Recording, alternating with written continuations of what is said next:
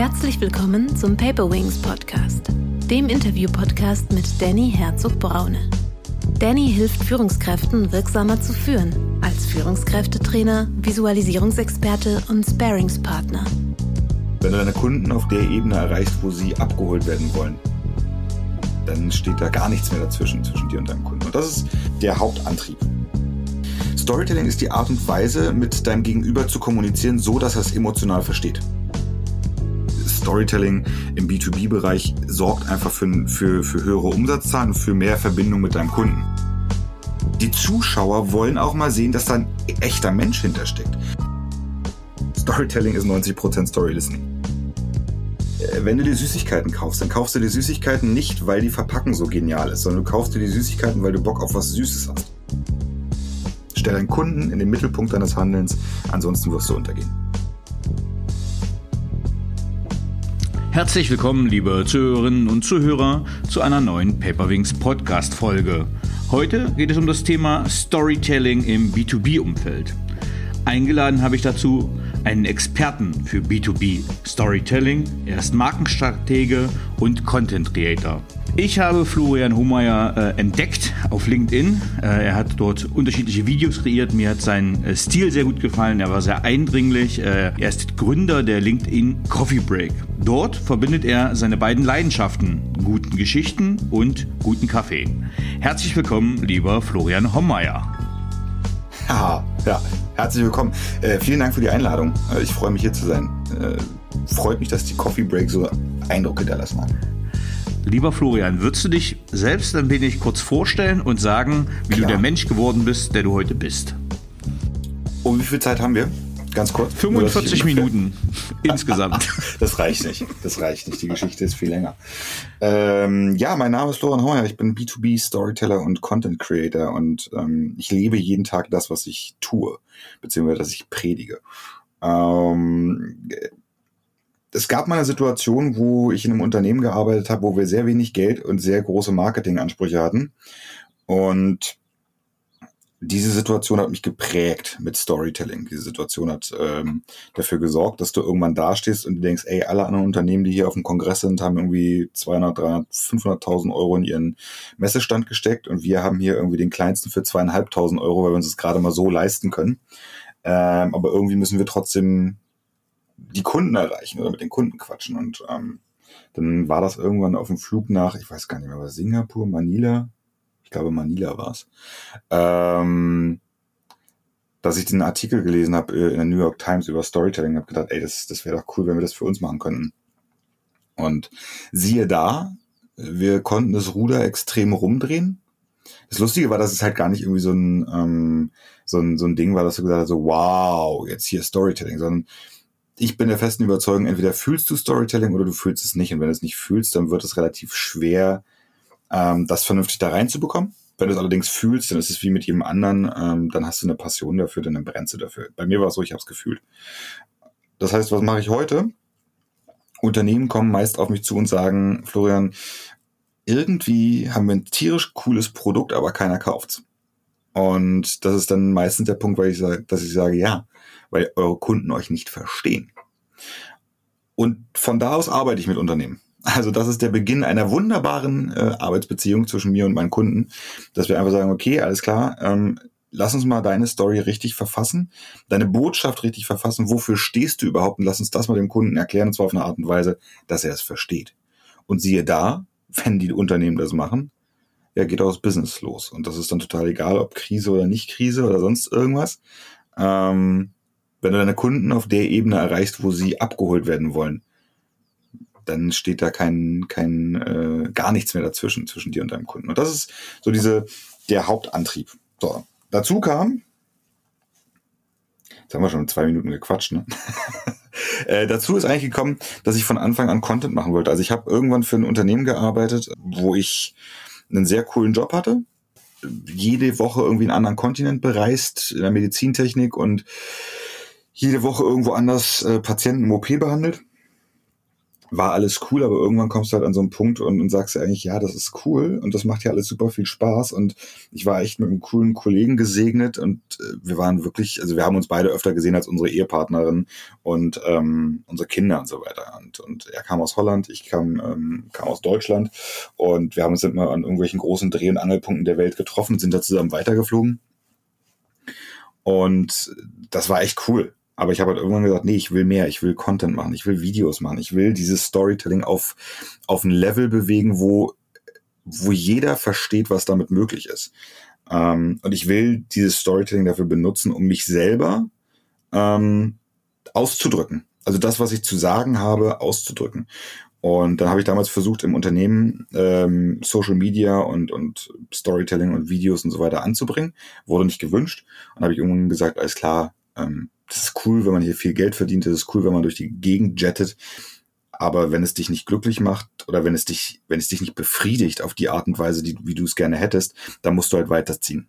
Und das habe ich gemacht und habe gesagt, alles klar, ich ähm, werde jetzt Video-Content-Creator. Ich habe Bock drauf, Videos zu machen. Ich habe Bock drauf, mit diesen Videos andere Menschen zu erreichen und ihnen die frohe Kunde zu verbreiten, dass da ein neues kostenloses Marketing-Tool auf dem Markt ist. Nein, ähm, aber die Botschaft einfach zu, zu verbreiten und ähm, zu zeigen, was möglich ist und zu zeigen, dass wir im Rahmen dieser ganzen Digitalisierung, die wir uns, wo wir uns irgendwie gerade be bewegen und befinden und alles muss digital werden, dass wir da eins nicht ver vergessen dürfen, das ist die Menschlichkeit.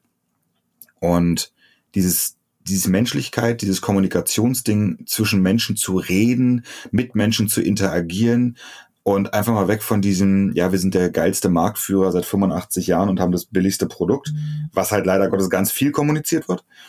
Das ist so ein bisschen meine Aufgabe. Und seitdem ich das mache, Videos, Social Media und das tagtäglich benutze, kann ich halt einfach mittlerweile auch sagen, okay, pass mal auf, Freunde, ihr habt ihr Unternehmen da draußen, ihr habt lange nicht an die, die Wirkung von Social Media und Storytelling geglaubt.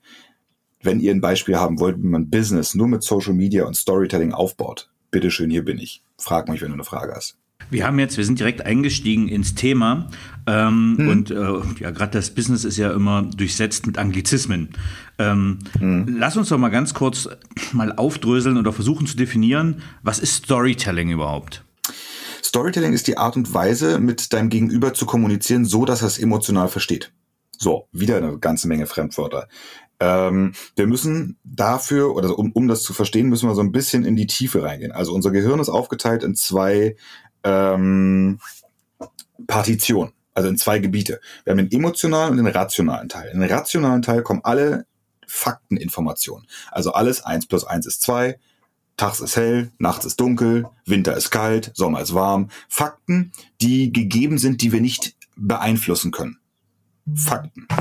Ähm, in den emotionalen Teil unseres Gehirns kommen alle Informationen, die wir erlebt haben, wo wir gewisse Bezüge zu haben, ähm, Sachen, die wir nicht erklären können. Also, wenn du zum Beispiel irgendwann deinen Partner kennengelernt hast oder deine Partnerin oder wie auch immer, mhm dann verliebst du dich in die Person, im besten Fall, aber du kannst nicht erklären, warum. Mhm. Wir versuchen dann Emotionen, also Emotionen mit Fakten zu erklären. Wir versuchen, weil alles Rationale können wir erklären, wir versuchen es zumindest, aber Emotionen, Emotionen können wir nicht erklären. Das heißt, wenn ich sage, ich habe mich in meine Frau verliebt, als wir uns kennengelernt haben, und ähm, wenn mich dann jemand fragt, warum ist das denn so? Warum hast du dich in die Person verliebt? Das können wir nicht erklären und dann versuchen wir es mit, mit Fakten zu erklären und sagen, ja, sie hatte so schöne Augen oder ähm, sie hat so schön gelächelt oder keine Ahnung was. Genau das gleiche für eine Trennung. Warum habt ihr euch dann irgendwann getrennt? Ja, weil sie einfach nur noch gequatscht hat oder keine Ahnung was. Ja, also wir versuchen auch da wieder Emotionen mit rationalen äh, Fakten zu erklären. Das Ding ist aber, dass der emotionale Teil 90 Prozent unseres Gehirns einnimmt. Der rationale 10 Prozent. Das heißt also, wenn wir unser Marketing, unsere Kommunikation mit unserem Kunden darauf ausrichten, auf den rationalen Teil, bester Preis, bestes Angebot, nur noch bis morgen, also alles faktenbezogene Aussagen, verschenken wir 90 Prozent unseres Marketingbudgets. Warum sollten wir jetzt Storytelling einsetzen? Weil wir, weil unsere emotionalen Erinnerungen gespeichert werden. Wenn du früher auf einen Kongress gegangen bist oder auf, ein, auf eine Veranstaltung oder was auch immer, als man das konnte, du bist in einen großen Raum reingekommen und dein Gehirn hat sofort den gesamten Raum gescannt. Warum? Die Anzahl der Stühle im Raum ist absolut irrelevant. Warum? Hauptsache einer ist für dich dabei. Dein Gehirn hat aber sofort abgespeichert, wo der Notausgang ist weil Überleben emotional sehr belastet ist. Das mhm. heißt, unser Gehirn filtert selbstständig aufgrund der bisher gemachten Erfahrungen, Erlebnisse, Emotionen heraus, welche Information wichtig ist und welche nicht. Ein weiteres äh, bester Preis oder nur noch bis morgen oder 2,99 oder hast du nicht gesehen, ist irrelevant, weil wir davon, naja, man sagt, jeder Mensch bekommt 5000 Werbebotschaften pro Tag ausgespielt. Wir kriegen also ein Überangebot von Informationen und wenn es emotional, emotional nicht relevant ist, diese Information, dann sagt unser Gehirn einfach, so, weg damit. Weil unser Gehirn ist das Organ mit dem höchsten Kalorienverbrauch im menschlichen Körper. Das braucht es, um diese ganzen Informationen zu verarbeiten. Das heißt, unser Gehirn hat einen vorgefilterten, äh, vorgeschalteten Filter. Und wenn unser Gehirn feststellt, das, was ich jetzt hier gerade erfahre, ist emotional nicht relevant für mich, weder für mich noch für mein Business noch für mein Überleben, ähm, dann wird diese Information weggeschmissen, ab, wird überhaupt nicht abgespeichert. Und das sind diese ganzen Informationen, keine Ahnung, äh, Kilo Mehl jetzt beim Supermarkt für 23 Cent. Das sind uninteressante Informationen. Wenn ich dir aber erkläre, was du mit dem Mehl cooles erleben kannst, was du backen kannst, was du für eine coole Zeit mit deinen Kindern haben kannst, weil du Kekse, Kuchen, was auch immer backst oder Brot oder Pizzateig, dann greift oder dann dann lässt unser Gehirn diese Information zu und greift plötzlich auf die Emotion die Emotion zurück, was ich für eine coole Zeit erlebe. Also was habe ich davon? Ich fühle mich gut. Ich habe eventuell coole Erlebnisse mit meinen Kindern, eine schöne Familienzeit. Ähm, gut, momentan wahrscheinlich irgendwas, was man nicht unbedingt noch mehr braucht, aber unser Gehirn speichert diese Emotionen ab. Und deshalb ist es relevant, ob ich dir jetzt sage, das Kilo Mehl kostet 23 Cent oder investiert 23 Cent, damit du eine verdammt geile Zeit mit deinen Kindern hast. Ein und dieselbe Message, aber einfach anders kommuniziert. Auf der einen Seite versteht's deinen Gegenüber, dein Zuhörer, dein Zuschauer. Auf der anderen Seite ist es emotional unrelevant und der Kunde äh, oder dein, dein Zuhörer lässt es links liegen. Warum ähm, das relevant ist, weil der stärkste Trieb in uns Menschen ist ja der Überlebenstrieb. Und der stärkste Antrieb, etwas zu kaufen, da wird man jetzt sagen, ja, ich habe hier tolle Werte und hast du nicht gesehen. Nein, der Wert, warum wir Menschen etwas kaufen, was unter Umständen nicht gerade, ne, ist egal, eigentlich, eigentlich alles, ist der Überlebenstrieb. Wenn ich etwas habe, was du nicht besitzt oder was du dir nicht leisten kannst, ist meine Überlebenschance höher als deine. Unglaubliche Triebpsychologie, ganz Deep Dive, den wir jetzt hier ganz schnell machen. Warum ist das so? Lass uns mal zurückgehen in die Steinzeit. Wenn der Winter kam, dann warst du entweder satt und gut gekleidet in der Höhle, naja, oder halt draußen. Dann warst du tot. Das heißt, derjenige, der vorgesorgt hat, der sich Fälle besorgt hat, der sich Fleisch äh, gejagt hat und der sich Beeren gesammelt hat. D der Stamm, der in der Höhle saß beim Feuer, der hat den Winter überlebt. Alle anderen wurden halt draußen zum Säbelzahntigerfutter. Und das ist heute genauso. Ähm, es gibt so eine große Kaffeemarke aus, aus den USA. Welcher logische Menschenverstand, also rein logisch, rationell betrachtet, gibt für einen Kaffee acht Euro aus, wenn du den zu Hause für zehn Cent haben kannst?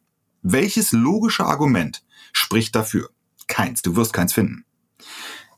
Auf der emotionalen Seite hingegen ist es total cool mit diesem gebrandeten Kaffeebecher, den du in jedem von diesen Läden bekommst, immer mit diesem Pappding da drumherum, draußen rumzulaufen und zu zeigen, hey, ich kann es mir leisten. Ich kann mir leisten, 8 Euro Kaffee äh, mir zu kaufen oder einen 5 Euro Kaffee, je nachdem, ob du Grande, Venti oder was auch immer nimmst. Ähm, das heißt, ich kaufe mir diesen nicht mal gut schmeckenden Kaffee bei den Shakes, weiß nicht, trinke ich da nicht, aber ähm, wenn du in den USA mal bist, dann hast du halt manchmal nur diese Möglichkeit da zu kaufen. Du kaufst du diesen Kaffee und läufst draußen rum mit diesem Kaffeebecher und du zeigst, du präsentierst jedem anderen, ey, ich kann es mir leisten. Ich, ich habe etwas, was du dir unter Umständen nicht leisten kannst, weil du ja nur einen 1 Euro Chibo-Becher oder Edusho oder äh, No-Name hast. Kaffee als Statussymbol quasi schon. Das beginnt beim Kaffee, das geht hoch bis zum Lamborghini, Superjacht, Privatjet, äh, äh, 60.000 Krokodillederhandtasche. Es ist, es ist komplett egal. Es ist genauso äh, Computer oder, oder Büro oder Klamotten. Jetzt würde ich mal in die, ja, äh, in die Gegenposition gehen, äh, einfach ja. nur als Interviewpartner. Und zwar das, was du gesagt hast, alles nachvollziehbar für B2C. Jetzt kennst du das genauso wie ich, aber du gehst in den B2B-Bereich. Wir nehmen wir jetzt mal den ja. 60-jährigen Firmeninhaber, Maschinenbau, der stellt eigentlich Schrauben her. Und der mhm. sagt also hier, meine Marketingleiterin hat gesagt, äh, sie machen da einen ganz tollen Job. pitchen Sie mal, erzählen Sie mal. Und jetzt kommst du dem mhm. mit Angst und Not und dann sagt er, das ist doch Quatsch. Mein B2B-Kunde ist ein, ist ein Abnehmer für Schrauben, da brauche ich doch nicht mit Emotionen kommen. So. Und mhm. jetzt bist du ja aber B2B Storytelling-Experte. Was sagst ja. du dem, um zu sagen, um zu pitchen, um zu sagen, nee, Moment, vorne halt. Ich pitch gar nicht. Ich höre dem Kunden erstmal zu. Mhm. Weil B2B Storytelling oder B2B Business generell, also grundsätzlich lassen wir dieses ganze B2B, B2C Blödsinn irgendwie raus. Meine persönliche Meinung nur. Es ist alles H2H, also Human to Human mhm. Business. Ähm, es gibt Studien, wissenschaftliche Studien. Also wenn der Kunde wirklich sagt, nein, und hier nur Fakten, Zahlen, Daten, Fakten und so weiter und so fort, dann sagen alles klar. Es gibt Studien, die sagen, B2B-Kunden, die, mit denen eine Beziehung aufgebaut wurde, sind achtfach oder sind in der, sind in der bereit, einen achtfach höheren Preis zu bezahlen für das gleiche Produkt. Also du verkaufst eine, eine Schraube für einen Euro, kannst du machen im B2C-Bereich, da ist nämlich nur der Preis relevant, alles klar, schnell durchgekloppt, 20 Schrauben, hast du 20 Euro Umsatz gemacht, fertig. Im B2B-Bereich ist es so, wenn du mit deinem Kunden eine Beziehung aufbaust, dann kannst du für die gleiche verdammte Schraube 8 Euro nehmen, anstatt 1 Euro. Das heißt, bei 20 verkauften Schrauben ist dein Umsatz deutlich, also 20-fach, höher. Was willst du haben? Willst du mehr Umsatz? Willst du nicht mehr Umsatz? Am Ende des Tages bricht sich das manchmal auf ganz dumme Argumentation runter. Storytelling im B2B-Bereich sorgt einfach für, für, für höhere Umsatzzahlen und für mehr Verbindung mit deinem Kunden. Was ist relevant im B2B-Bereich? Beziehung. Beziehung, Beziehung, Beziehung, Beziehung. Ich habe selber jahrelang im B2B-Bereich gearbeitet. Ähm, ich arbeite mit genug Unternehmen im B2B-Bereich zusammen, dass ich ganz klar sagen kann, okay, pass mal auf, hier haben wir die Verkaufszahlen von dem Unternehmen vor B2B Storytelling. Hier haben wir die Verkaufszahlen nach B2B Storytelling. Ähm, wenn ein 40, 45, 60-prozentiger Zuwachs dich nicht überzeugt, dann lass uns doch mal emotional reden. So, und dann fängt man halt an. Ähm, was ich halt, ja, dieses, dieses Pitchen ist halt, wie gesagt, ich bin Storyteller, ich bin kein, bin kein Verkäufer. Das heißt, wie mache ich? Ich ich sage immer, Storytelling ist 90% Story Listening. Das heißt, ich höre erstmal, was der Kunde für ein Problem hat, sehe dann, wo das Problem überhaupt liegt, weil meistens liegt das Problem gar nicht darin, was der Kunde eigentlich denkt, dass das Problem ist. Höre zu und dann sage ich, okay, alles klar, da können wir mit Storytelling ansetzen. Da können wir genau in diese Nische reingehen. Genau in das Kundenkommunikationsproblem. Weil was ist denn das Kundenkommunikationsproblem? B2B, B2C, total egal. Der Kunde hat ein Angebot. Äh, du, du hast ein Angebot und der Kunde ist da und soll das jetzt kaufen. So, ja? Das heißt, du gehst hin und sagst, kauf. Jetzt über die Kamera kann man es ganz gut sehen. Also nimmst dein Produkt und sagst hier. ne? so. Im Podcast ist es natürlich nicht. Also du bewegst dein, dein Angebot von dir zu deinem Kunden, hältst es ihm entgegen, streckst ihm hin und sagst, hier, kauf. Lass uns mal ganz kurz die Situation verändern. Du gehst in eine Bar, als man das konnte, oder momentan in Außencafé. Du siehst da deine Traumfrau sitzen oder Traummann, dein Traumpartner. So. Ähm, jetzt hast du zwei Möglichkeiten. Entweder du setzt dich an den Nachbartisch und fängst einen unverfänglichen Blickkontakt an, worüber sich langsam ein Gespräch aufbaut. Man geht dann irgendwie ähm, mal essen und vielleicht mal irgendwie, man kocht zusammen und man trinkt mal ein Gläschen Wein oder Bier oder Tee oder keine Ahnung was. Man geht spazieren, man geht zusammen E-Scooter fahren also man baut ein Konstrukt auf, eine Beziehung auf, aus der sich dann nach Jahren eine Ehe entwickelt. Das ist Variante eins. Das solltest du tun mit deinem Business. Und Variante zwei ist, du gehst hin, stellst dich an den Tisch ungefragt und polterst direkt raus, ey, willst du heiraten? Jetzt kannst du dir selber die Frage stellen, welches von den beiden Vorgehensweisen effektiver ist. Nachhaltig ist egal, Buzzword wollen wir gar nicht drüber reden, sondern wir einfach nur darüber reden, darüber reden, was ist effektiver für dein Business. So. Jeder Unternehmer durch die Bank weg, B2C, B2B, was auch immer, weiß, dass es deutlich teurer ist, einen neuen Kunden zu gewinnen, als einen Bestandskunden zu halten. Mhm. Ja. Wie hältst du einen Bestandskunden, indem du eine Beziehung zu deinem Kunden aufbaust? Ich hatte einen Kunden, kann ich aus Erfahrung sagen, der saß in, äh, ähm, in Griechenland und wir haben immer, äh, und ich hab, bin, bin ganz oft nach Griechenland geflogen. Und klar, wir haben Business zusammen gemacht und so weiter und so. Aber das Effektive, was heute, selbst Jahre nachdem ich aus dem Business raus bin, immer noch die Beziehung aufrechterhält, ist die Beziehung. Ist nämlich unser abendliches Essen gehen nach erfolgreichen Einsätzen im OP. Wir saßen immer noch stundenlang in einem griechischen Straßencafé oder griechischen Straßenrestaurant, haben jeder eine Tasse Kamillentee getrunken und drei, vier, fünf Stunden einfach nur gequatscht über das Weltgeschehen, über meine Familie, seine Familie. Wir haben eine Beziehung aufgebaut. Und genau das ist es, was ein Unternehmen zwischen gleich, also Einheitsbrei und Erfolg unterscheiden lässt. Erzählst du deine Geschichte? Hast du eine Beziehung zu deinen Kunden? Und das wird halt im B2C-Bereich relativ stark unterschätzt, beziehungsweise wird auch noch gar nicht so, so stark nachgefragt, weil du oft auf der Suche nach dem billigsten Preis bist. Aber im B2B-Bereich ist es unglaublich relevant, dass du eine Beziehung zu deinen Kunden aufbaust und vor allem deinem Kunden die Chance auch gibst, eine Beziehung zu dir aufzubauen. Ähm, warum mache ich das so, wie ich das mache? Seit zwei Jahren produziere ich Content. Seit zwei Jahren produziere ich Videos, Bilder, Texte und so weiter und so fort. Ich lade das alles hoch. Warum? Damit meine Kunden die Möglichkeit haben, sich mit mir zu verbinden. Sie haben die Möglichkeit, mich zu sehen, meine Art und Weise zu sehen, zu sagen, alles klar, äh, das ist der Typ, der passt zu uns oder der hat Ecken und Kanten, das passt nicht zu uns. Wir wollen lieber jemanden in Farbe. Hey, ich mache schwarz-weiß. Also ich, ich, mache mich sichtbar, damit mein Kunde die Wahl hat oder die, ja, eine Beziehung mit mir eingehen kann und dann irgendwann sagen kann, jetzt habe ich so viel von Florian gesehen, jetzt möchte ich mit dem zusammenarbeiten. Und genau so funktioniert das. Ich kann also voraussehen sozusagen, wenn ich jetzt in Sichtbarkeit investiere und Content produziere, mich zeige und sage, was bin ich für ein Unternehmer oder für ein Unternehmen? Was biete ich überhaupt an und was hast du als Kunde davon, wenn du mein Produkt oder mein Angebot einsetzt?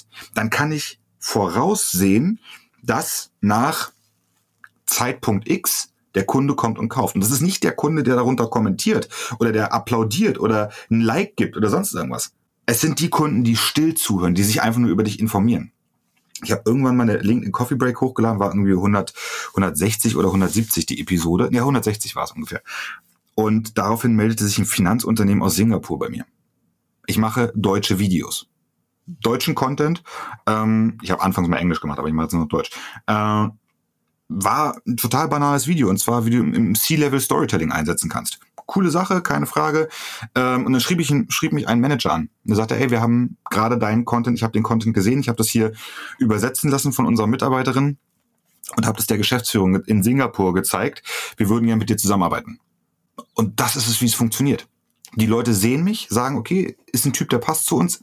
Vielleicht passt er nicht, ist okay, vollkommen in Ordnung. Ähm, und daraus entscheiden dann die Menschen, also sie bauen eine Beziehung auf, checken ab, passt es, passt es nicht, genauso wie in jeder gut funktionierenden oder schlecht funktionierenden Beziehung ähm, und entscheiden sich dann für oder gegen mich. Da würde ich direkt mal einhaken, denn das finde ja. ich äh, auch sehr authentisch und es soll auch um das Thema Authentizität gehen, denn äh, man sieht, du sprichst frei raus, auch wenn die Videos geschnitten sind, kantig äh, und klar mhm. geschnitten sind, das ja auch ein, ein, sehr cooles Stilmittel ist, was einen Wiedererkennungswert bei deinen Videos hat.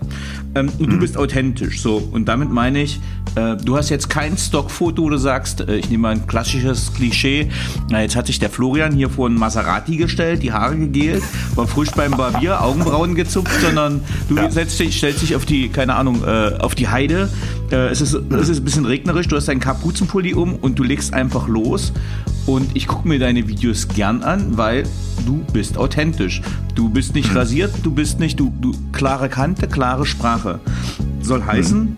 Authentizität hat bei mir gewirkt, ne? dass es jetzt kein hochglanz mhm. gestyltes Video ist. Aber übertragen auf den B2B-Kontext, jetzt zum Beispiel auf die Singapur-Firma, ähm, ja. wenn wir jetzt nicht von CEO-Positionierung aller Tim Höttges reden, sondern einfach, es geht um ein Finanzunternehmen. Wie mhm gestaltest du oder was empfiehlst du denen? Wie gestaltet man ein Video, das authentisch ist? Ja, Personal Branding, weiß nicht, ob das dazugehört, ähm, aber ja, wie würde man sowas kreieren, dass das spannend und für die äh, Kundschaft interessant ist? Am Ende des Tages geht es grundsätzlich darum, was der Kunde, was der, was der Kunde sehen will, was der Kunde, äh, was den Kunden interessiert. Ich meine, ich bin Storyteller, ich bin einer von vielen. Das Ding ist, der Unterschied ist, ich zeige das, was ich tue und ich zeige es das so, wie ich bin. Also das heißt, ich nehme den Content, ich, also ich, ich stelle mich erstmal so da, wie ich bin. Und wenn ich das als, als Unternehmer mache, dann ist genau das Gleiche. Ich nehme mein Unternehmen und da sind wir wieder bei dem Punkt, es ist H-to-H-Business. Personal Branding ist unglaublich wichtig, egal ob du Konzern, Mittelstand oder was auch immer bist.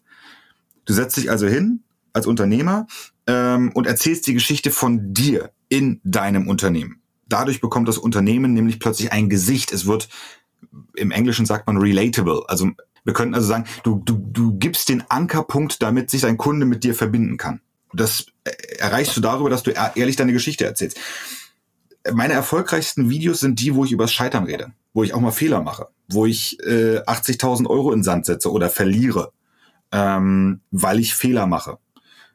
Das sind die erfolgreichen Dinge. Wir lernen nicht davon, dass wir alle nur shiny und alles super und alles toll und happy life, happy wife, was auch immer ist. Nein, die Leute die Zuschauer wollen auch mal sehen, dass da ein echter Mensch hintersteckt. Würde ich mich immer nur shiny hinstellen und hier Beauty-Unboxing machen oder sonst irgendwas, wäre ich glatt poliert ohne Ecken und Kanten. Aber diese Ecken und Kanten sind das, was uns verbindlich machen oder verbindbar machen. Authentizität, wie du so schön sagst. Ich mag dieses Wort nicht.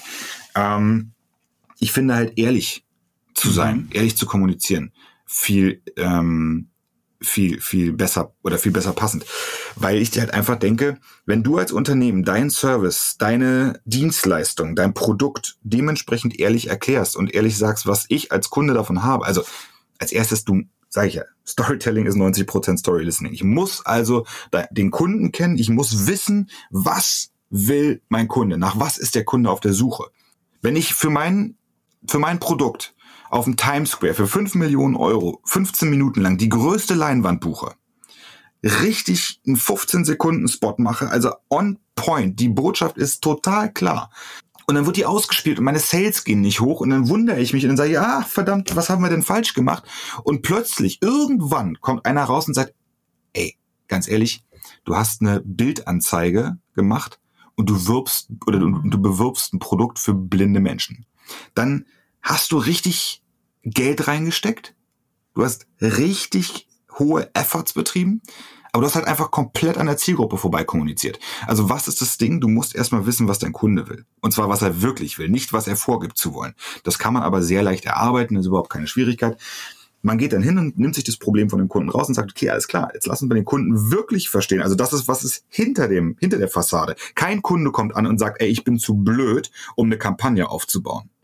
Das macht keiner sondern dein Kunde hat einen Need, den musst du befriedigen. Und diesen Need musst du aber erstmal herausfinden, indem du mit dem Kunden kommunizierst, indem du zuhörst, indem du fragst. Und dann, wenn er denn irgendwann soweit ist, also wenn ihr die Beziehung eingegangen habt, wenn er dann irgendwann so weit ist, dass du sagst, okay, ja, hm, genau das ist mein Problem. Ja, nein, ich bin einfach zu doof, ich kann keine Marketingkampagne aufstellen. Oder unser Marketing ist nicht gut genug. Also den Fehler zu erkennen und daraufhin dann die Story aufzubauen. Und dann zu sagen, okay, alles klar, dann lass uns doch direkt das als Story erzählen.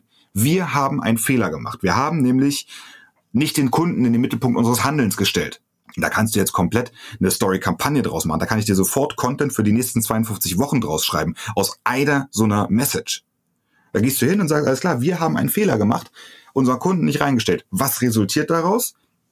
Erstmal, wir haben es erkannt, wir haben den Fehler festgestellt, wir haben geguckt, was sind für Auswirkungen des Fehlers da. Dann haben wir uns hingesetzt und gesagt, alles klar, wie lösen wir jetzt das Problem? Ähm, den gesamten Prozess dieser Umstellung darzustellen, dann zu sagen, alles klar, und jetzt haben wir hier Happy End, wir haben deutlich mehr Kunden, wir haben deutlich mehr Umsatz, bla bla bla bla. Das in eine Story gepackt und gesagt, alles klar, liebe Freunde, wir sind zwar ein Unternehmen, was irgendwie in einer Startup-Runde 23 Millionen Euro eingesammelt hat an Funding-Kapital und wir sind total IT- oder Finanzsektormäßig unterwegs. Und es ist total egal, wie gut oder wie, wie, wie perfekt du denkst zu sein. An irgendeinem Punkt kann jeder Unternehmer Fehler machen. Wir haben diesen Fehler gemacht und wir reden darüber. Und das ist der Punkt, wo du deinem Kunden das Gefühl gibst, ey, verdammte Axt, es ist zwar ein Finanzunternehmen oder ein Finanzstartup oder keine Ahnung was, aber das sind ja auch Menschen dahinter. Wie krass ist das denn? Wenn ich jetzt denke, was ist ich, Deutsche Bank oder, oder Commerzbank oder sonst irgendwas, das sind alles hohle Körper. Da ist keine Persönlichkeit hinter. Keiner von diesen grauen Anzugträgern, die irgendwann mal irgendwo auftauchen durch Zufall, hat irgendeine persönliche Bindung dazu. Nein. Sondern du siehst einfach, das ist eine Bank, das ist eine Bank, hm, okay, nicht gerade sympathisch wahrscheinlich oder hast nicht gerade die besten Erfahrungen. Das Startup, nach Wirecard ja sowieso nicht, aber das Startup, das Finanzstartup jetzt, um bei dem Beispiel zu bleiben, das sich hinstellt, die Story erzählt und sagt, hey, wir lernen auch andauernd dazu, das sind unsere Prozesse, das machen wir und so weiter. Keiner interessiert sich für irgendwelche regulatorischen Prozesse, es sei denn, du bist Regulationsnerd. Du interessierst dich da, dafür, was das Unternehmen erfolgreich oder nicht erfolgreich macht. Was lernen sie? Was erleben sie? Wie ist die interne Politik? Wie ist die Stimmung? Was sind da für Leute? Das kannst du ja nicht nur für dein Marketing verwenden, das kannst du auch gleichzeitig für dein Employer Branding verwenden. Wie geil ist das denn bitte, wenn du ein Unternehmen bist, was so transparent ist in deinem Content, dass die dass die äh, äh, jungen Leute zu dir kommen und sagen, ey, was ist das für eine verdammt gute Stimmung? Was sind das für verdammt coole Leute, die auch mal übers Scheitern reden können? Da will ich hinarbeiten. Ey, Google bekommt irgendwie am Tag 10.000 Initiativbewerbungen for free. Die müssen nichts dafür machen. Einfach nur, weil es ein hippes, cooles Unternehmen ist, weil sie sich aber auch als solches positionieren. Wenn du jetzt an die Deutsche Bank denkst, dann ist da jetzt nicht irgendwie viel Hippes dabei. Jetzt versuchen sie langsam irgendwie Content zu machen. Aber jetzt mal, um das nochmal kurz, ganz kurz runterzubrechen, nimm mal die Telekom. Du hast gesagt, ne? Telekom hat wie viel tausend Follower auf beispielsweise LinkedIn? Cool. Wie viel Follower hat der CEO? Ein paar Millionen. Ich glaube, Telekom hat irgendwie 30, 40.000 Follower oder so, keine Ahnung. Also die Personenmarke ist viel größer als das Interesse an der eigentlichen Marke. Hm. Genau das gleiche bei VW. Der, äh, dies hat irgendwie ein paar, ne? Der ist ja bei LinkedIn auch ziemlich, ziemlich ähm, äh, aktiv. Volkswagen hat irgendwie 80.000 Follower, der dies hat äh, ein paar hunderttausend. Also ja. das Interesse an Personen, das Interesse an Relatable. Ich kann mich nicht mit deiner Marke verbinden, wenn sie nicht Persönlichkeit hat. Wenn VW da steht, dann ist es schön, dann können sie da machen, was sie wollen und jeder wird oder unter jedem Beitrag kommen wieder diese ganzen Hater raus, die dann sagen, ah, Dieselskandal. Ähm, wenn du aber als Person dich hinstellst und sagst, ja, nee, klar, wir haben damals Fehler gemacht, aber wir haben jetzt daraus gelernt, wir machen das jetzt so und so besser, haben die meisten Menschen schon mal eine gewisse persönliche Hürde, um zu sagen, okay, da ist jetzt jemand, der da persönlich dasteht. Ne, also Persönlichkeit ist grundsätzlich viel erfolgreicher in jedem Unternehmen. Ich würde mal gerne noch ein Beispiel rausgreifen, was ich von dir gesehen ja. habe. Und zwar fand ja. ich das einerseits äh, erschreckend und beglückend zugleich. Erschreckend war der Ist-Zustand. Äh, du hast ein. Video von BlackRock dir angeschaut. Und äh, dann habe ich mir gedacht, ja. oh, also der größte äh, Halter von Kapital weltweit hat da irgendein Social Media rausgehauen. Äh, erzähl du mal, was hast du gesehen und was hast du daraus gemacht? Ah, das, das, das, das war eine lustige Geschichte. Ich kriege ganz viele Beispiele. Also ich bin ja Video Creator, also ich mache Videos und diese Videos gehen natürlich auf YouTube, die gehen auf LinkedIn und schlussendlich habe ich durch irgendeinen Zufall, ich weiß nicht warum, diese BlackRock-Anzeige gesehen in meinem Newsfeed bei LinkedIn. Bin ja, LinkedIn ist ja mein Haus, mein, mein Wohnzimmer. Ähm, und ich habe dieses Video gesehen und habe mir gedacht, alter Lachs, ey, da gibt, da ist ein Unternehmen, was du, wie du gerade gesagt hast, größter Kapitalhalter der Welt ist. Ähm, und die, äh, für mich war einfach das Ding, wie kann man als verantwortungsbewusstes Unternehmen, und Sie schreiben sich ja gerade diesen großen Wandel auf die Fahnen, wie kann man sowas publizieren? Also eine, eine billigst gemachte Slideshow mit dermaßen unrelevanten Informationen, um zu vermitteln, dass sie jetzt irgendwie in Green Technology investieren. Aber auf so eine unglaublich unsympathisch gemachte Art und Weise mit irgendwelchen Kamera-Urlaubsfotos, wo ich gesagt habe, Alter, ihr habt dem Prakti fünf Euro gegeben und habt gesagt, hier mach mal Fotos. Und das war die ganze Ausgangssituation. Also ich, ich bin sehr viel bei LinkedIn und ich sehe halt ganz viele schlechte Werbung, die da gemacht wird von Unternehmen, wo ich echt denke, Alter, ihr habt so ein hohes Marketingbudget und dann produziert ihr sowas. Gebt mir davon irgendwie einen Bruchteil und ich mache euch eine geile Anzeige. Naja. Und mittlerweile werden mir solche Ideen halt auch ganz viel von, von Usern auf LinkedIn zugetragen und gesagt, ey Flo, kannst du daraus was machen? Also ich habe hier so eine Content-Liste, die ich abarbeiten muss für meine YouTube-Videos. Schon ganz, ganz, ganz, ganz viel schlechte Werbeanzeigen drin. Naja, ähm, ich habe mich hingesetzt und habe dann einfach gedacht, alles klar, ich nehme mal die Story hier auf. Also die Botschaft war ja klar. Ich wusste jetzt noch nicht genau, welches Ziel sie damit verfolgen, aber die Botschaft, die sie rüberbringen wollten, war klar. Und habe mich innerhalb von 60 Minuten hingesetzt und habe daraus ein geiles Werbevideo gemacht. Ähm, und das nur mit kostenlosem Stockmaterial. Ja. Also die Story mit Musik, mit Bildern hinterlegt, die zueinander passen. Also ich, ich kann jetzt nicht unbedingt darüber reden, dass ich äh, green bin und, und, und, und Windkraft und sonst irgendwas und dann steht da ein Bild von irgendeinem riesigen Tanker im, im, im Fokus. Ja? Also das war so in der BlackRock-Anzeige.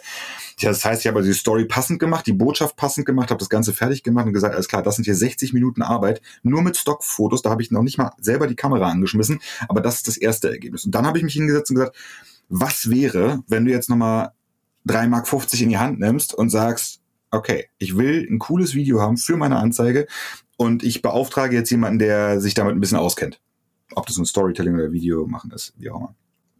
Und dann habe ich innerhalb von einem halben Tag oder einem Tag so eine, eine Anzeige fertig gemacht. Klar, ich habe Equipment hier, Drohne und, und, gute Kamera und so weiter und so. Also für mich war das jetzt nicht wirklich der Aufwand. Äh, hätte ich auch mit dem Telefon abfilmen können. Aber entscheidend war, dass du am Anfang eine total unpersönliche PowerPoint-Slideshow hattest, die von BlackRock als solches als Werbeanzeige, also als Sponsored Content, die haben da richtig Geld dafür bezahlt, mhm. dass das ausgespielt wird, ähm, benutzt hast, wo einhellig die Kommentare drunter waren, ja, BlackRock ist nett, aber was wollt ihr mir damit sagen? Und habe daraus eine Anzeige gemacht, die emotional catchy war die die Botschaft rübergebracht hat und die halt am Ende des Tages gezeigt hat, okay, das wollen wir als BlackRock erreichen. Wäre jetzt natürlich nochmal Nonplusultra gewesen, wenn man jetzt ein Ziel gehabt hätte, also wenn man eine Vorgabe gehabt, also was hat diese Kampagne als Ziel, Leads, Views, Klicks, was auch immer. Dann könnte man das Ganze natürlich noch gezielter mit einem Call to Action und so weiter absegnen und sagen, alles klar, so konvertiert die Anzeige dann auch richtig gut. Und das ist egal, ob du ein 6-Sekunden-Video oder ein 60-Sekunden-Video machst. Ähm, aber was ich damit zeigen wollte, war eigentlich das, was mit einfachsten Mitteln möglich ist, wenn du dich darauf einlässt, dein Unternehmen als solches zu kommunizieren, dich mit deinen Kunden zu verbinden. Es geht nicht darum, dass du jetzt irgendwie äh, die nächste virale Super Bowl-Ad schalten musst. Nein, es geht einfach nur darum, du, dein Unternehmen, dein Business, wie soll dein Kunde dich sehen und vor allem für was? Und das ist das, was wir mit Storytelling erreichen. Du hast jetzt eben schon mal ein paar Sachen zu den Materialien oder Werkzeugen gesagt, die du nutzt. Da würde ich gerne, du hast das in einem Video auch mal schön vorgestellt, denn keine Ahnung, vor 20 Jahren hast du noch, ich sage mal, fast ein Tonstudio oder Bildstudio gebraucht. Ja. Aber die technologische Entwicklung macht es ja jetzt leichter möglich. Wenn wir jetzt zum Beispiel, ähm, wir bleiben bei KMUs, einfach kleine Marketingabteilungen, ein, ein, ein, ein hm. zwei Personen und du würdest denen sagen, okay, macht halt Storytelling, ich schreibe euch das Konzept, äh, ich gebe euch die Idee, ich mache einen Redaktionsplan, euch einfach Impulse. Und dann ja. holt ihr keine teure Videoagentur, sondern ihr macht es selber. Was würdest ja. du sagen, brauchen die für ein Invest in Software, Hardware, Technik? Und was brauchen sie und was können sie damit umsetzen? Sie brauchen Ihr Smartphone, Sie brauchen ungefähr 100 Euro für ein äh, Smartphone Gimbal und nochmal 30 Euro für eine äh, Filmschneide-App. Also 130 Euro, ab dafür. Was ist ein Gimbal? Äh, Gimbal ist so ein Kamerastabilisator. Da machst du quasi, ich, ich zeig den hier mal in die Kamera, sieht man nicht. Gibt es von verschiedensten Marken. Ist eigentlich dafür da, dass du quasi ein, äh, ein Telefon hier reinmachst, mhm. oben in so eine Halterung und dann kannst du unten den Griff bewegen und tun und lassen, was du willst. Das Telefon bleibt immer stabil. Ähm, sorgt dafür, dass du halt eine, eine sanfte Aufnahme hast und nicht so verruckelt. Es gibt mittlerweile Telefone, die haben Stabilisierungssoftware in der Kamera drin. Also es gibt keine Ausrede mehr. Ich brauche jetzt ein teures Mikrofon, ich brauche eine teure Kamera. Nein, Du hast mittlerweile Richtmikrofone in den Telefonen verbaut und du hast gute Kameras darin verbaut, die teilweise bessere Aufnahmen machen als so ein Wechselobjektiv an einer DSLR-Kamera. Ich drehe auch sehr gerne mittlerweile mit, mit einem äh, Smartphone, wenn ich draußen bin. Nutze aber halt genauso die große Kamera. Also das ist gar nicht äh, das Ding ich nutze eigentlich immer die Kamera, die ich dabei habe. Und wenn ich die große dabei habe, dann filme ich mit der großen. Und wenn ich die kleine nur dabei habe, nehme ich die kleine. Ähm, entscheidend ist, dass du Bock drauf hast das du machst. Ich finde immer ganz interessant hier, wenn du bei, bei YouTube Casey Neistat eingibst. Ähm, einer der größten YouTuber mit 13 Millionen Followern irgendwie, so im Storytelling-Bereich. Weil dem ist es total scheißegal, welche Kamera er benutzt. Angefangen hat er irgendwelche mit, mit kleinen Handycams, so Sony mit so einem Rauszoom-Dingens äh, drauf, wo du draufgerückt hast und ging so eine Klappe auf und dann kam das Objektiv raus. Hm. Damit hat er angefangen, ohne externes Mikrofon, ohne alles, aber hat seine Story damit erzählt. Und von daher feiere ich den Typen ziemlich, weil er weil es ihm komplett egal ist, ähm, welche Kamera er benutzt oder welches Schnittprogramm oder sonst irgendwas. Sondern es geht darum, die Story zu erzählen. Und wenn du dir eine App runterlädst, wie zum Beispiel InShot, gibt's kostenlos, hast du immer so ein kleines Wasserzeichen drin. Damit kannst du kostenlos Videos aufnehmen, mit Hundefiltern versehen, irgendwelche Farben einfügen. Damit kannst du schneiden, damit kannst du tun und machen, alles, was du willst. Und das Ding, wie gesagt, kostenlos. Du musst nur anfangen zu filmen. Mhm. Äh, auf, dem, auf dem iPhone gibt es mittlerweile äh, gibt's die Clips-App. Das ist quasi das, das Pendant dazu. Ist kostenlos von Apple. Da kannst du schneiden, da kannst du aufnehmen, da kannst du sogar automatisch Untertitel einfügen lassen. Die erkennt die App und fügt sie selbstständig ein, je nachdem, was du gesprochen hast. Es gibt also eigentlich gar keine Ausrede dafür, dass man kein teures, äh, dass man kein Equipment hat. Aber lustig, dass du es fragst, weil ich gerade wieder ein Video da, dazu aufgenommen habe, weil es mich andauernd diese Frage erreicht. Florian, was brauche ich denn, um mit Videos anzufangen? Und ähm, ich glaube, es ist das Video, worauf du angesprochen hast, ähm, dass ich einfach gesagt okay, Ich werde die LinkedIn Coffee Break dafür nutzen, um einfach zu teilen, wie mache ich meine Videos. Und damit man sieht, es ist gar nicht so kompliziert. Wenn du auf YouTube zum Beispiel gibt es ähm, den YouTube-Kanal LinkedIn Coffee Break. Da sind, ist die allererste LinkedIn Coffee Break drin. Die habe ich noch auf Englisch gemacht, mit Teleprompter. Den habe ich mir selber zusammengebastelt. Und dieses Video herzustellen hat acht Stunden gedauert. Mit Skript, mit Aufnahme, mit Texteingabe, mit Ablesen, mit Versprechen, mit nochmal und Schneiden und hast du nicht gesehen. Acht verdammte Stunden. Das war vor, naja, knapp zwei Jahren. Jetzt schaust du dir mal eine LinkedIn Coffee Break von heute an und die dauert 30 Minuten. Maximal. In der von Produktion. dem Moment, wo ich sage, Genau. äh, Insgesamt, all inclusive. Also mit Skript, mit, ich nehme auch die Aufgabe mit, mit die Aufnahme meine ich, mit, ich schneide alles fertig, ähm, lade das Video hoch und äh, fertig. Also von Start bis Ende bin ich heute bei 30 Minuten. Das ist aber auch ein Prozess, da entwickelst du dich hin. Acht Stunden am Anfang, ich hatte wenige Kunden, aber viele Ideen für Content. Ja gut, habe ich genutzt. Heute habe ich mehr Kunden, weniger Zeit für Content. Die Ideen habe ich immer noch. Aber ich habe halt 30 Minuten jetzt Zeit jeden Tag, wenn ich dann sage, okay, ich mache jetzt einen LinkedIn Coffee Break, dann zeichne ich diese 30 Minuten auf. Das ist aber ein Prozess, da habe ich mich hin, hinentwickelt. Also ich finde auch deinen Appell, den hast du am Anfang deiner Videos oft, äh, wenn es euch gefällt, einfach nachmachen. Und äh, ich habe mich auch lange gescheut ja. vor äh, Videocontent-Produktion. Ich vermutlich maßgeblich aus perfektionistischem Anspruch und aus Eitelkeit, äh, weil ich ja nie so perfekt geschminkt bin, wie es sein müsste, damit das irgendwie authentisch wirkt. Äh, und das war auch wieder dein Beispiel, wo ich sage, ey, der Florian, der schminkt sich jetzt auch nicht davor, sondern er stellt sich auf die Heide, macht ein Video und das ist geil. Also es ist halt sehenswert. Und letzte Woche habe ja. ich meine, in Vorbereitung auf diesen Podcast habe ich es einfach mal gemacht äh, hab's gepostet, gab viel, weil du ja auch mhm. sagst, und das finde ich nochmal eine wichtige Botschaft, ähm, Videomaterial wird ja auch als wertvoller wahrgenommen, als zum Beispiel jetzt ein Podcast, weil nochmal, äh, ja, es wirkt ja. wertiger. Mhm. Ähm, ich habe es einfach mal gedroppt, ich habe auch so einfach mal mhm. geklaut, so wie du es gemacht hast im Auto, gab schnell Feedback und ich habe jetzt schon meine erste Lernschleife, aber es war halt wirklich ein drei Minuten Video mit Aufnehmen, überlegen, was man sagt und publizieren und der Response, die die die ja die Reaktionen waren schnell da und das finde ich halt so wichtig und spannend, auch nochmal von, von deiner Botschaft, wie man viel besser auch Menschen erreichen kann, als einfach ein Hochglanz-Stockfoto isoliert mit einem catchy Spruch oder so. Ähm, wir haben, wir haben die Schnauze voll von irgendwelchen Imagefilmen und ich glaube, so als letztes Beispiel ist es immer ganz cool zu sagen, wenn du dir Süßigkeiten kaufst, dann kaufst du dir Süßigkeiten nicht, weil die Verpackung so genial ist, sondern du kaufst dir die Süßigkeiten, weil du Bock auf was Süßes hast. Und genau das sollte es bei deinen Videos auch sein. Ähm, Dein Zuschauer guckt das Video, weil er informiert, beraten oder unterhalten werden möchte. Das sind die drei Grundlagen für Content. Eins von diesen drei Dingen muss dein Content beinhalten. Im besten Fall beinhaltet es alle drei. Aber am Ende des Tages ist es wichtig, dass der Inhalt deines Videos stimmt. Better done than perfect. Das ist das Motto, nach dem ich, oder seit Anbeginn meiner Selbstständigkeit arbeite. Better done than perfect. Nacharbeiten oder besser werden kann ich von Stück zu Stück mit dem Content. Ja? Aber es mal anzufassen, anzupacken und zu sagen, alles klar, ich starte jetzt, ich mache das Video jetzt mal fertig. Und auch wenn ich irgendwie so, so ein Rauschen drin habe oder wenn das Bild nicht perfekt ist oder wenn ich hier mal irgendwie ungeschminkt vor der Kamera sitze, ist scheißegal.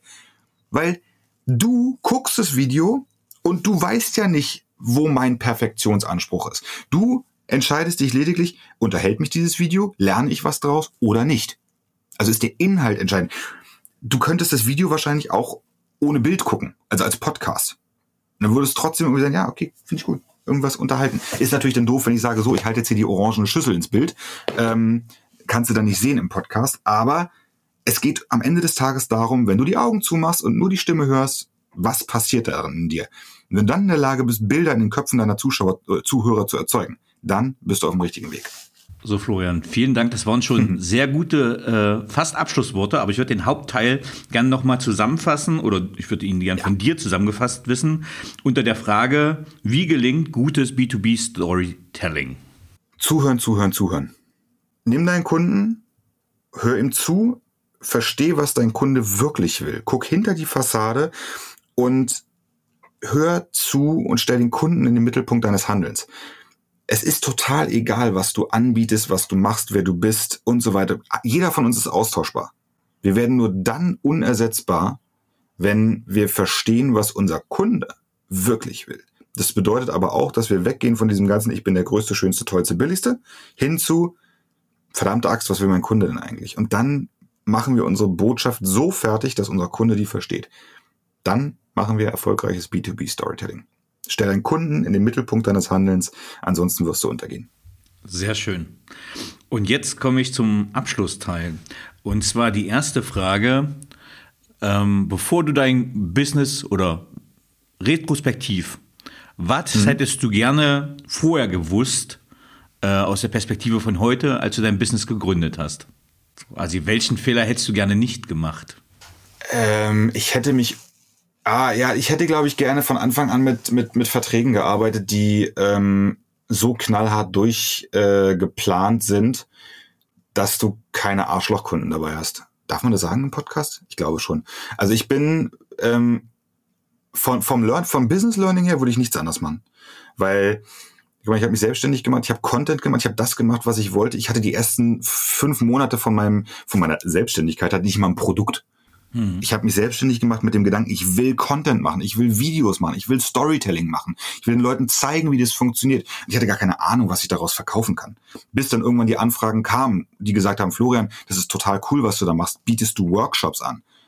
Gut, ich bin zertifizierter Trainer. Äh, ähm, ich kann diesen Workshop daraus entwickeln, aber der, der existierte gar nicht.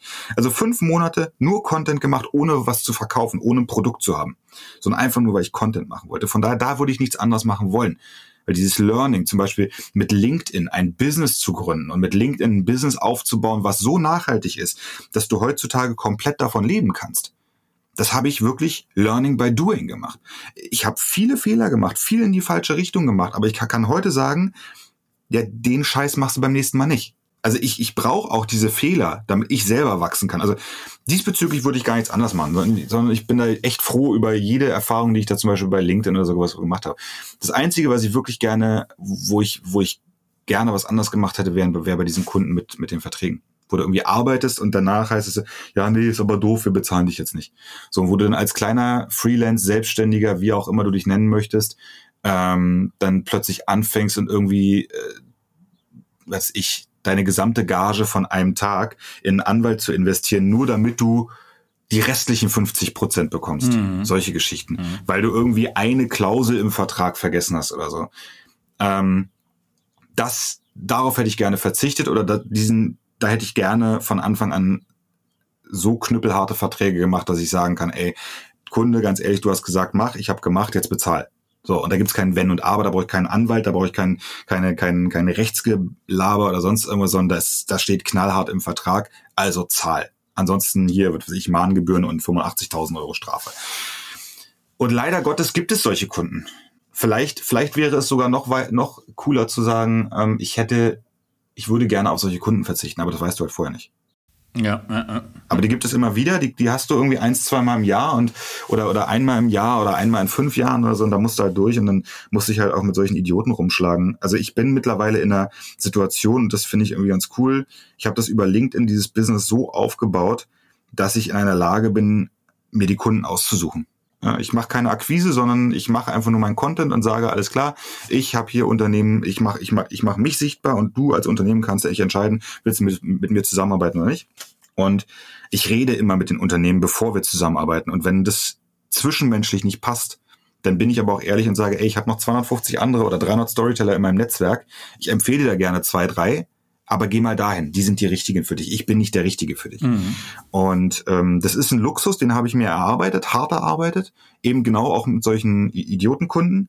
Ähm, aber ich bin da heutzutage äh, wirklich so, dass ich sage, wenn es zwischenmenschlich nicht passt, dann arbeiten wir einfach nicht zusammen. Weil das kostet dein Geld, meine Zeit und von beiden ist nicht endlos da. Von daher sage ich dann wirklich, okay, bevor wir uns jetzt hier durchquälen und wirklich sagen, das wird ein Kampf und du erwartest was ganz anderes, als ich es dir liefern möchte, dann lass uns doch einfach getrennte Wege gehen. Hey, kein Problem, no pressure. Ja, ähm, kannst ja weiterhin meinen Content gucken und ich kommentiere weiterhin bei dir bei LinkedIn und so weiter und so. Es ist ja nichts Schlimmes passiert, aber es passt halt einfach nicht. Und diese, diese Learnings hätte ich, glaube ich, gern früher gemacht. Okay. Auf welche berufliche Leistung bist du besonders stolz? Glaube, das Schönste, das ist das, wo ich am stolzesten drauf bin, dass ich mal im, zarten Alter von 22, 23 Jahren, als ich noch im Rettungsdienst gearbeitet habe, ein Kind auf die Welt gebracht habe, was nie mein eigenes war. Das war für mich so der, der Höhepunkt ähm, die, meiner beruflichen Laufbahn. Sehr schön. Welche Fähigkeit bzw. Fertigkeit möchtest du gerne haben, die du noch nicht hast? Oh, das ist, das ist gut. Das ist, das ist sehr gut, die Frage. Welche, welche Fähigkeit hätte ich gerne, die ich noch nicht habe? Ähm, keine Ahnung. Ich bin, ich bin eigentlich mit mir selber komplett zufrieden.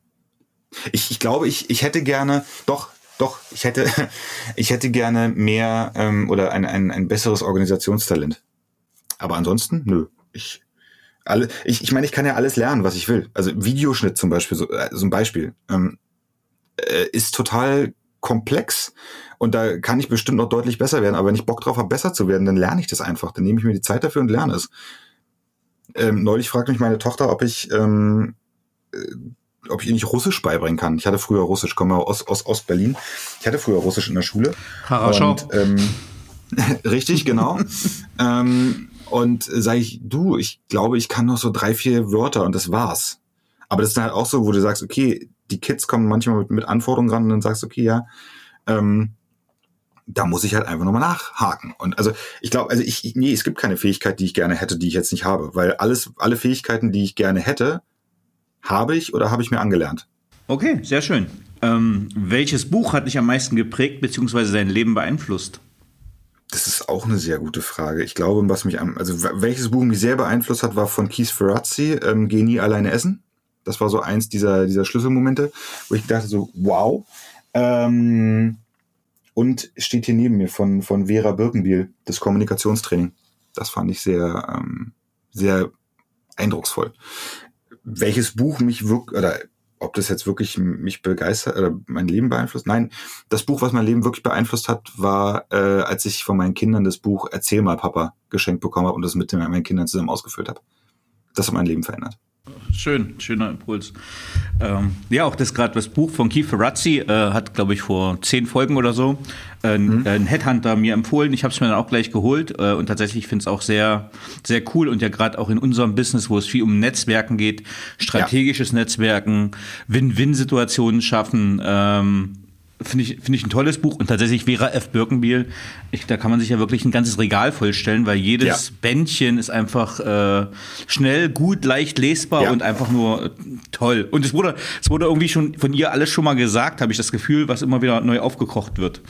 Zumindest. Ja, genau. Manche sagen, sie ist so esoterisch angehaucht, also, aber ich finde halt einfach, sie hat recht mit, mit vielem, was sie sagt. Ne? Also, Absolut. Wer waren die drei Menschen, die den größten Einfluss auf deine berufliche ja. Entwicklung hatten? Ähm, meine, F okay, fangen wir von, von Anfang an an. Ähm, äh, die, die, größten, die, die Menschen, die den größten Einfluss hatten, waren meine Schwester und ihr ähm, Mann, weil die beiden damals im Rettungsdienst gearbeitet haben und ich mit, mich mit denen sehr viel unterhalten habe und dann entschieden habe, ich möchte auch Rettungsdienst machen. Da war ich noch Barkeeper in Berlin.